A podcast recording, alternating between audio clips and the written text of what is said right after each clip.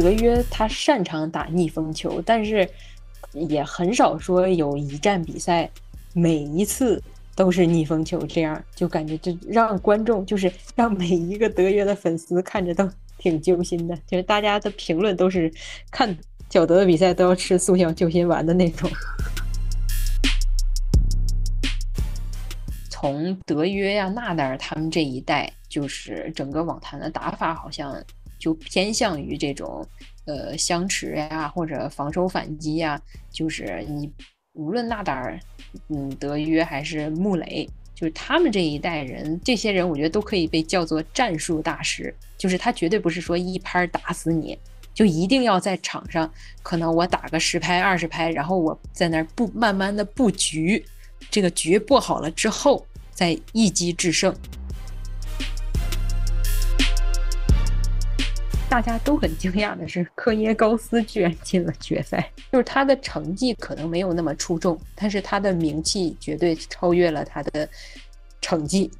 就是大家都管他叫坏小子嘛，就是他一直是一个非常有个性、桀骜不驯的一个人。然后就是他从进入网坛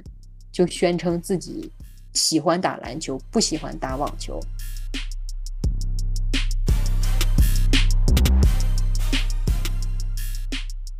欢迎来到海格力斯电台。我相信最近体育赛事方面，大家最关注的就是温网的比赛。那么，呃，德约科维奇算是经历了上半年的小小的波折之后的话，重新回到了网球的男单的这个冠军的位置。嗯，比赛也是挺精彩的。虽然上半年没怎么打比赛，但下半年这个温网的上来的时候就表现出了这种怎么说呢？这种本来就应得的实力吧。然后今天也是特别邀请刘想来跟我们聊聊这个网球比赛，然后也可以这个回顾回顾上半年，像纳达尔夺冠呀，然后现在就是德约科维奇又重新找回了状态。那接下来这一年还有一个美网的比赛。我觉得都可以，就是串儿一起，然后来这个回顾一下这个今年的网坛。欢迎刘翔。Hello，大家好，我是刘翔。刘翔也是这个网球运动员，然后德约科维奇的忠实的粉丝。是是是。啊，这次温网就看德约科维奇比赛有什么样的这个？感触嘛，因为他其实在这个温网的成绩一直以来都是挺好的。其实我觉得在温网就是在开始比赛之前，我挺担忧德约的状态的，因为其实你看他法网，他只是打到了八强嘛，也没有进到更后面。然后他再加上他上半年其实确实没怎么打比赛，我觉得状态挺一般的。然后我一开始都没有抱着他会夺冠的这个希望去看的温网。而且温网其实大家也看到，他打就是八进四的时候，他跟辛纳的比赛是打了五盘，先丢了两盘，然后才倒赶三盘。然后半决赛的时候也是一上来先丢一盘，然后其实到决赛还是先丢了一盘，然后再赢了三盘。就感觉其实他虽然夺冠了，他整个状态还是挺令人揪心的，就是不像是说。如果你状态好的话，可能直接就连赢三盘，就是非常迅速的拿下比赛。就感觉他的比赛即使赢了也很，就是很艰难，大概就是这样。都是逆风翻盘吗？对，就是虽然我觉得德约他擅长打逆风球，但是也很少说有一站比赛每一次都是逆风球这样。这样打就感觉就让观众就是让每一个德约的粉丝看着都挺揪心的，就是大家的评论都是看小德的比赛都要吃速效救心丸的那种。那其实也能说明他的这个心态是高于这个对手的，因为，嗯，因为有实力，他从很多方面嘛，一个是你说的是是不是有这个绝对的这个冲击力？那可能上来的话，有冲击力的选手的话，可能。哎，就是会去，就是冒一些风险嘛。德约科维奇就一直在这个这个迂回吧，然后能赢。你既然每次都是翻那个逆 逆风这个破发之类的话，那其实也是实力，对不对？对，也是实力的一部分。怎么说呢？呃，就是可能比如说他跟辛纳呀，跟半决赛的诺里啊，包括跟最后的克耶高斯，就这些运动员，他都比较年轻。你说从绝对实力，比如说技术的实力上呀，大家能差的很多吗？可能也差不了太多。有可能就是年轻的小将他需要打磨，需要更细腻。但是你还再反过来想，年轻的小将他可能体力还好呢。所以综合来讲，就绝对实力，我觉得大家可能都差不多。可能最后德约还是赢在了心态、经验比较老道吧。就是呃，年轻的球员他有时候就是。哎，一看我大满贯，马上就要进四强了，或者我马上就要夺冠了，就是这个心态上没有把握好，然后就容易非常容易出现失误啊，或者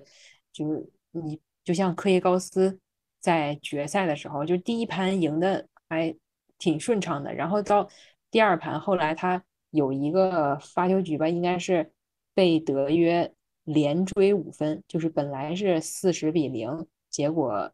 被德约连追五分，那局就丢了之后，就是科耶高斯在场上就是发飙了，然后就开始对着自己的团队大喊，然后跟自己也不断的说话，就是就感觉心态已经完全崩了。然后再之后，其实你看德约打的就比较顺了，就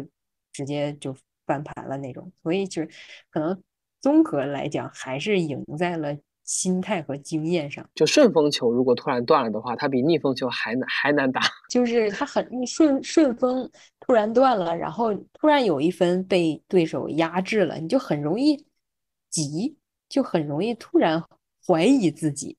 然后如果你是逆风的话，其实好像眼看着自己马上就要输了，那个时候的心态就反而放松了，就反而就是哎，我已经没什么可输的了。他一放松呢，就。就是这个手感也来了，然后就就就翻盘了。嗯，网球比赛还是这种对拍的回合的，还是非常的看这个心态。对，就尤其是你说到对拍这种回合上，这还是德约科维奇其实比较擅长的。因为德约科维奇，你说他肯定不是一个绝对的进攻型选手，其实他相持是比较好的，而且他。就是你看他的相持，有的时候就感觉大家好像在打回合，也角度也打得不开，也但是他是会在这种相持里面突然找到某种机会，或者突然去变一个节奏，比如说哎放一个小球，或者突然一板，就比如打的斜线，就是把对手拉出场外等等这种。总体上来说，他还是一个从相持开始打的。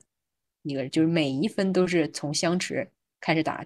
小心翼翼的。但是你要像费德勒，其实他就不是费德勒打球就是非常好看。你看他的进攻等等，就非常的流畅那种。就是相持球，我感觉是从德约呀、纳达尔他们这一代，就是整个网坛的打法好像就偏向于这种呃相持呀，或者防守反击呀，就是你。无论纳达尔、嗯，德约还是穆雷，就是他们这一代人，其实风格就是都偏底线了。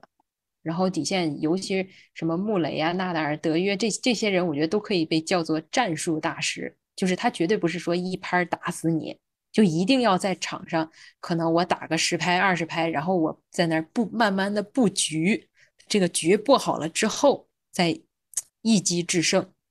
所以就感觉这也是这个他们这个年代的球员的一个特点吧？是不是因为这个？就是因为像费德勒在早期有有有有一个时代就有很多那种就重炮型选手嘛，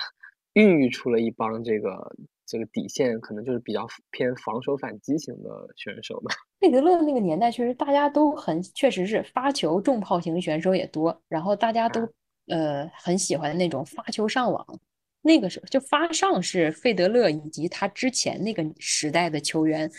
呃，更多的采用的战术就是你像费德勒其实往前就很好，而且像费德勒他比较擅长打草地嘛，因为草地的节奏快，他也很适合他这种发球上网的一种打法。但是可能就是他随着他的年纪大了，然后发上这种对于他来说不太好用了，他才就是慢慢的也。偏向底线，不再去用发球上网这种技术了。所以这个还是跟他那个运动员自己的身体条件有关系的。确实有关系。就你像纳达尔在年轻的时候身身体就是体力好的时候，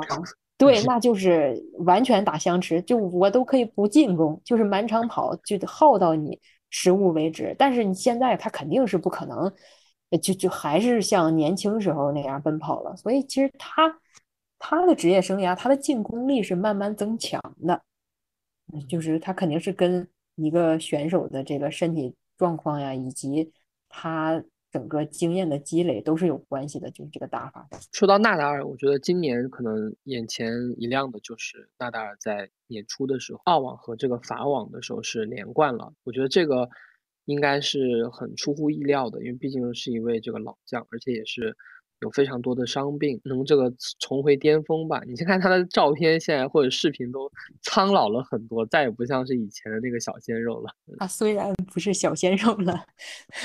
但是怎么说呢？我感纳达尔虽然不是小鲜肉，但是现在的小鲜肉总感觉也还差点意思。呃，怎么说？就是说今年，首先从澳网。开始说吧，那个时候大家都认为，就是德约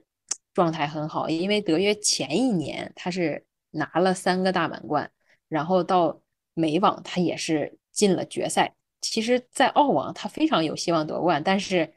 啊，就是非常戏剧性的事情发生了吧，就是也是受到这个澳洲政策的影响，结果他没能获得签证，就是没能入境，所以这个时候就是。但是，即便德约没有就是参加这个比赛，我觉得很多人也不会说看好纳达尔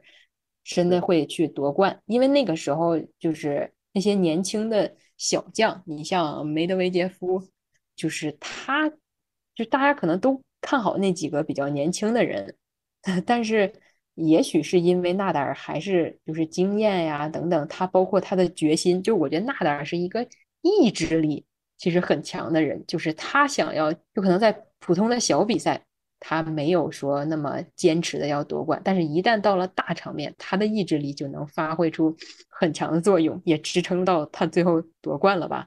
然后就是年初的时候，在澳网之前，你像费德勒、德约还有纳达尔，他们三个人的大满贯数量是持平的，然后大家就开始猜测谁会是史上的 GOAT。就是谁是网球网坛史上最佳吧？我觉得那个时候人人都大部分人吧会认为是德约，结果又非常出乎意料的纳达尔夺冠之后，结果纳达尔的数量现在就大满贯的数量，结果超过了其他两个人，而且不仅仅他是澳网夺冠，法网也继续夺冠。就是但是他法网夺冠，我觉得大家可能不太意外，就是每年即便他状态再差。只要他参加法网，他基本上都能夺冠。他现在应该是已经是十三个 法网冠军了吧？因为他的那些滑步的动作和他的那个防守的那个风格比较适合于这种红土场。一开始纳达尔就是他应该是十几岁，十七岁还是啊十八岁，他夺得他第一个大满贯冠军的时候就是法网。法网他还击败的还是费德勒，就是他因为。嗯，最开始他就是一个防守型的一个球员，所以他是比较适合法网这种慢速场地的。就纳达尔打球挺严肃的，他看起来就挺痛苦的，各方面都很严谨、很认真。然后就是他不仅仅是在场上严谨呀，你看他就摆一个摆水瓶啊什么的，一定要把那个商标呃放正，然后等等，就是他发球前的那些小动作，可能都。那些角动作其实也不是必须的，对，但是他一定要把每一个动作都做完，就是感觉 确实对待什么事儿都很认真。运动强迫症，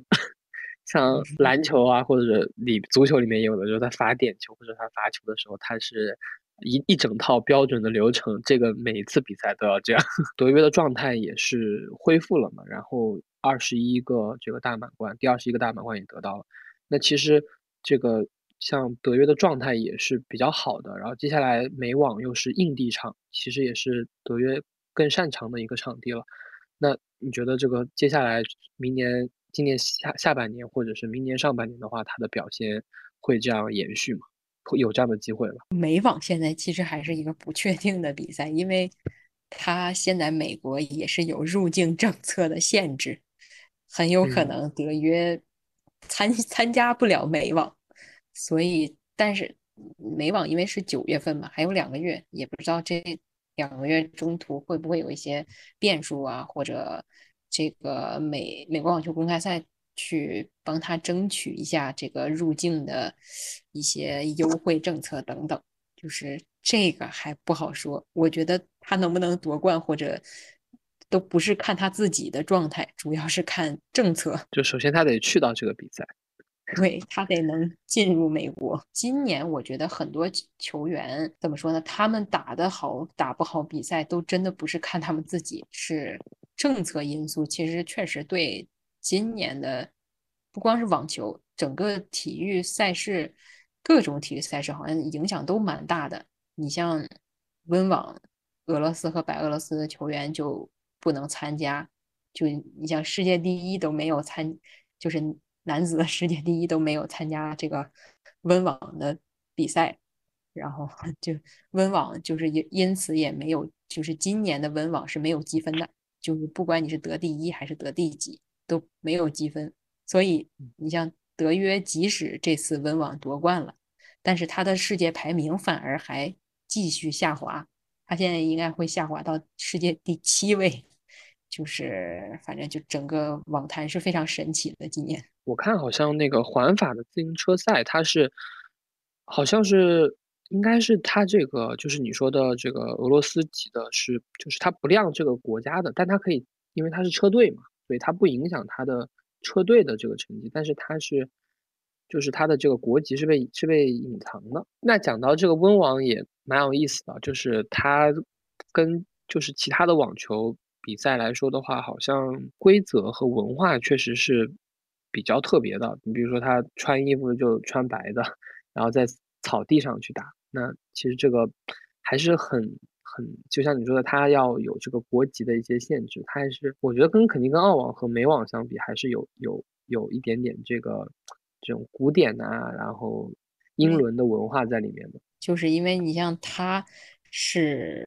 就是英国皇室，他比较支持的一项赛事嘛，像他的应该是赛事总监吧，还是什么职位，他都是英国皇室的这个成员，然后英国皇室，然后也在这个。呃，温网的中心场有他自己的呃那个包厢，就在这个中心场，就是正中央嘛，就是一个非常好的视角。好像还有一个，如果女王就是在来到包厢观赛的时候，就是球员需要向女王致敬，就是那种鞠躬啊什么，就是有那种宫廷的那种礼仪。过去好像还真的对观众的穿着是有要求的吧？不过最近还是就是。近些年是放松了，可能好像我记得是不是过去观众也要穿白色的衣服呀，等等的，就是因为现在只是说球员你需要穿白色的衣服，但是对观众现在好像没有那么苛刻的要求了。就如果你像现在的，就是不仅仅是网球吧，我觉得很多比赛你线下的观众其实是趋向趋减少的，就是大家可能都更。倾向于在家里看直播等等。如果他对观众还有那么高的要求的话，我觉得这个会更加影响观众数量的一件事。换句话说，就是因为他比较特别吧，所以大家更也可能会有这种更想去的这个心理。有可能。其实我觉得这次温网大家都很惊讶的是，科耶高斯居然进了决赛。就是他的成绩可能没有那么出众，但是他的名气绝对超越了他的。成绩就是大家都管他叫坏小子嘛，就是他一直是一个非常有个性、桀骜不驯的一个人。然后就是他从进入网坛就宣称自己喜欢打篮球，不喜欢打网球，但是是被逼无奈来打的网球。但是他本身就是非常非常有天赋，所以就是即便他不是那么刻苦，但好像就是在比赛里边吧，他总是能。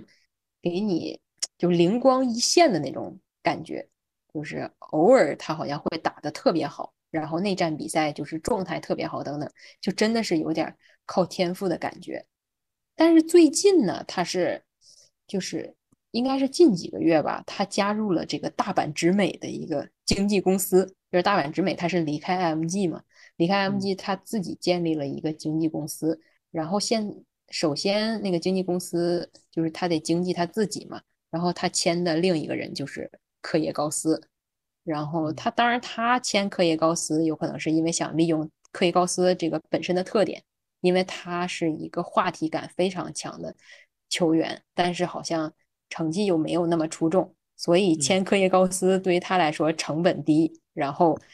又能带来非常大的曝光量。但是科耶高斯进入这个这个他大阪直美的经纪公司之后，肯定也是会被呃这个经纪人约束啊、规范呀、呃等等。所以你看他有时候在他在社交媒体上发表的言论，好像和之前的风格就是稍有略有不同吧。他之前可能。怼德约呀，怼纳达尔啊，但是你看他在就是闯入决赛之后，他他突然不怼这些人了，然后突然就开始就是有点赞扬，或者说发表的言论就是有点去敬佩这些人了，就是画风突然变了，然后到就是决赛这个颁奖的时候，他们俩就是。科伊高斯和德约都都开始以兄弟相称了，就是我觉得这个科伊高斯的转变，我不知道，首先有可能是他自己心态成熟了，还有我觉得更大可能是因为他现在有了一个经纪公司，然后有了一个团队，就有人帮他去树立公众形象，有了这个 PR 的意识，可能对。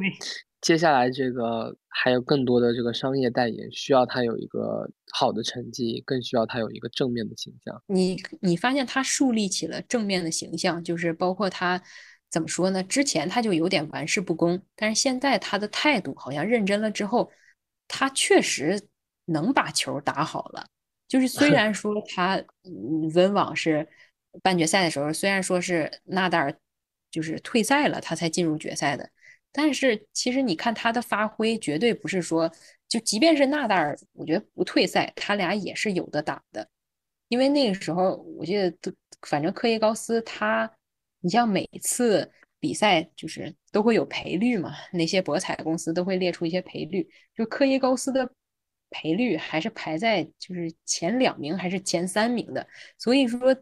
就是大家对他来说还还挺看好的，就是可能真的是在他态度端正之后，然后再加上他现他本身就有的天赋，他可能成绩是能够突飞猛进的。他真的就是完全的独树一帜的一个人，就是属于怼天怼地谁都敢怼的那种人。但是，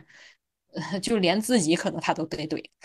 可能真的是因为有天赋，然后。他成绩能够非常稳定的，比如说进入，比如说大满贯的八强呀，或者其他比赛的，就是八强啊，或者四强啊，就是